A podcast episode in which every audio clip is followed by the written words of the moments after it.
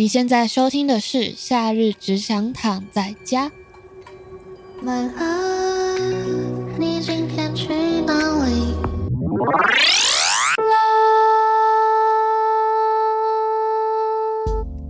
大家好，又见面了。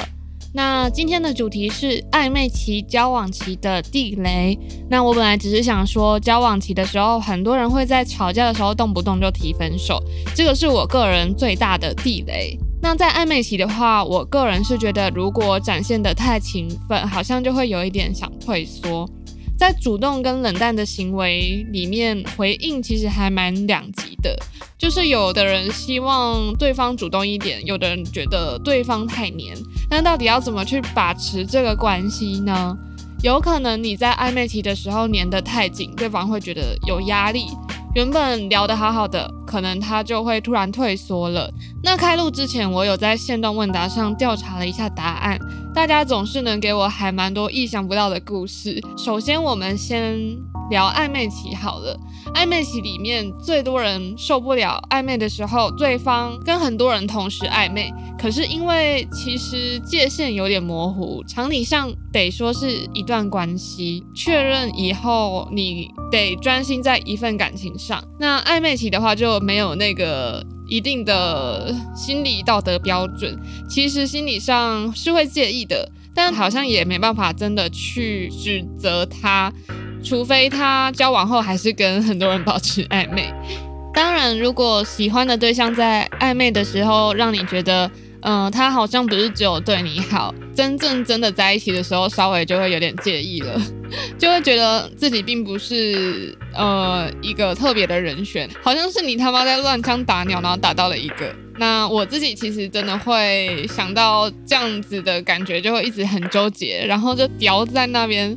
但我个人是喜欢暧昧期的时候保留一点神秘感吧，比较不会那么爱回讯息，应该说比较不会马上回讯息。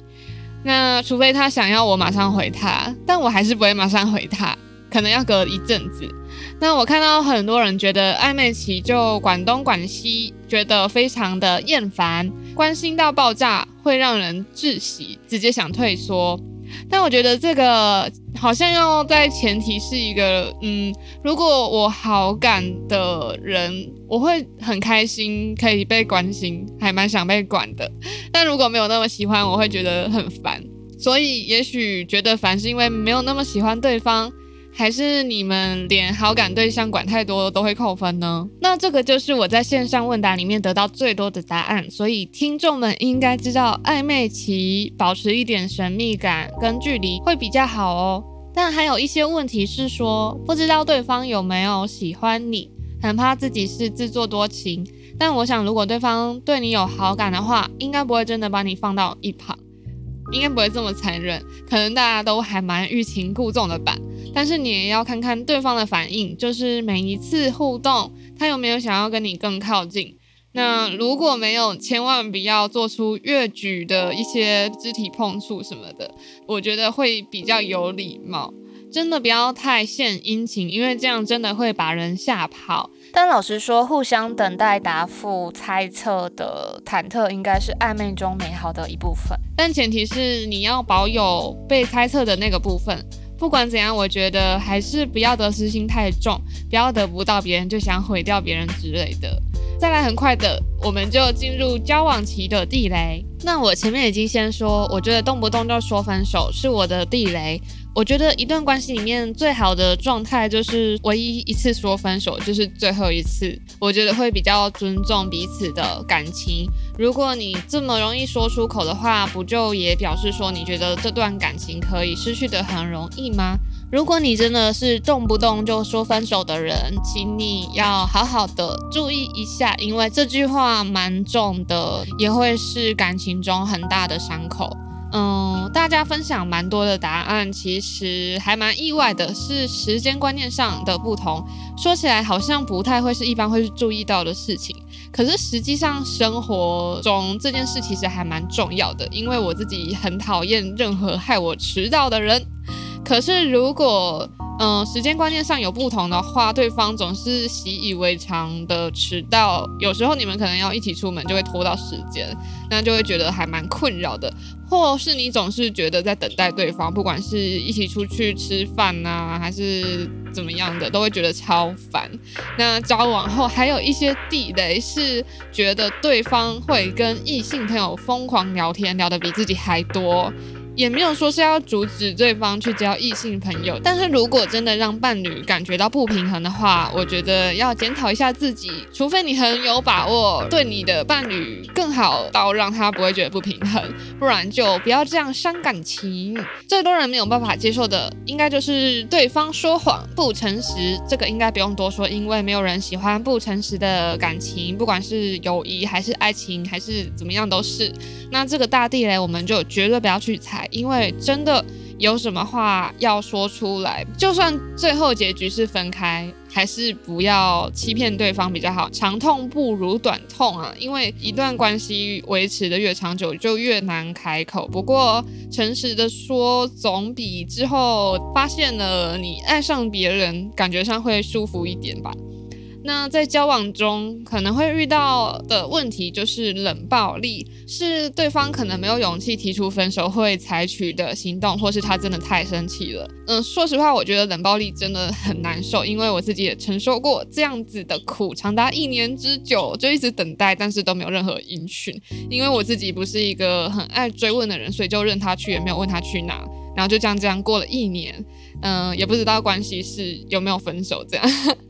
最后，最多人提到的是伴侣很爱提前男友或前女友。我觉得，除非你是找死，不然真的不要在那边主动提，因为其实也没什么好主动提的啊。没有必要的话，真的也不需要提。伴侣的心就是这样被你刺一下痛一下的。爱一个人总是稍微会有一点占有欲吧，不要让现在在你身边的人因为这种小事对你有一些疙瘩或防备。然后我觉得交往中如果遇到问题可以沟通，就一定是最好的，能沟通都算是好事吧。不要在那边摔东西或动手啊，嗯，因为这样也解决不了问题，你只会摔出一堆玻璃碎片而已。好。那聊到这里，大家应该差不多知道有哪一些地雷，尽量少碰。然后今天播出这一集，我应该已经经历了第一场的专场，那还有两场，其实蛮紧张的。我觉得这一切发生的太不可思议了。还是录录 podcast 比较好。有时候我都觉得一个人在房间里对着麦克风讲话，就很像是地球已经毁灭，然后我就是每天在记录自己的生存日志一样，然后对着麦克风说：“嗨，我是地球人，嗯、今天是我生存的第一千八百二十六天，这是我的声音。我今天吃了柠檬清蒸鱼，希望有人能听见我的声音，就是这样的感觉。我还是感谢大家收听，因为。嗯、呃，现在有那么多东西可以听，也有那么多东西可以看，所以非常感谢愿意花时间收听到这边的你。那也因为我目前是使用一个免费方案，所以我一个月只能录一个小时，一个月出四集，我一集只能录十五分钟。其实收到蛮多意见，是觉得十五分钟的长度好像蛮刚好的。那我就先这样，然后我决定在每周三的中午周更一次我的 podcast，但希望我可以不偷懒。我觉得最难的是想主题啦，要想一些有趣的主题，然后再看看有没有人刚好来我家跟我聊天。然后这个背景音乐大家还喜欢吗？这是我自己做的，因为我本来想说要在疫情期间做一些 low five beat 数位发行，但是做一做又觉得。如果我的 Spotify 上面出现了我自己的一张专辑，然后是 Lo-Fi Beat，还蛮莫名其妙的。但是我之前有一些访问里面，我有说过，我其实不太喜欢听音乐。Lo-Fi Beat 对我来说是一个没有负担的音乐，因为它没有什么人声，不太会真的很去注意它，可是听起来就是蛮舒服的。那今天讲到这边，其实好像发现时间有一点不够长，所以我今天的听音题会比较难。比较难，我发现就是要讲升降有点太难，我用一些代替的讲法来讲升降好了，可能会比较好分辨。那我会把完整音阶唱成哆、滴、瑞、咪、咪、发、咪、嗦、西、拉、提、西、哆，这样比比较不容易会错乱。好，那我们开始唱啦，然后题目就要开始喽，也是大家常常听到的声音啦。你在早上的时候起床就会听到一个很烦的声音。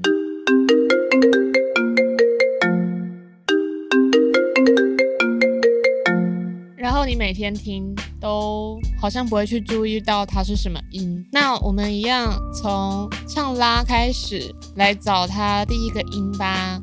拉拉拉嗦，好像马上就找到了第一个音，就可以很快的去推敲出所有的音。嗦嗦跌哆哆跌嗦哆发哆提哆发。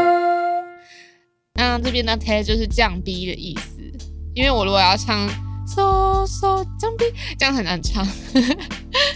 那你答对了吗？其实还蛮欣慰的，因为有蛮多听众说，日常生活中的音感训练好像蛮有用的。我在考大学的时候，数科唯一顶标就是试唱，虽然好像没什么用，但是希望大家可以信任我的试唱功力。然后下一集的主题是餐饮业规矩多多，不小心就成了被讨厌的顾客。谢谢大家的收听，因为下一集的内容会比较长，好像超过二十分钟，所以这集就先这么短的结束喽。夏日只想躺在家，我们下次见喽。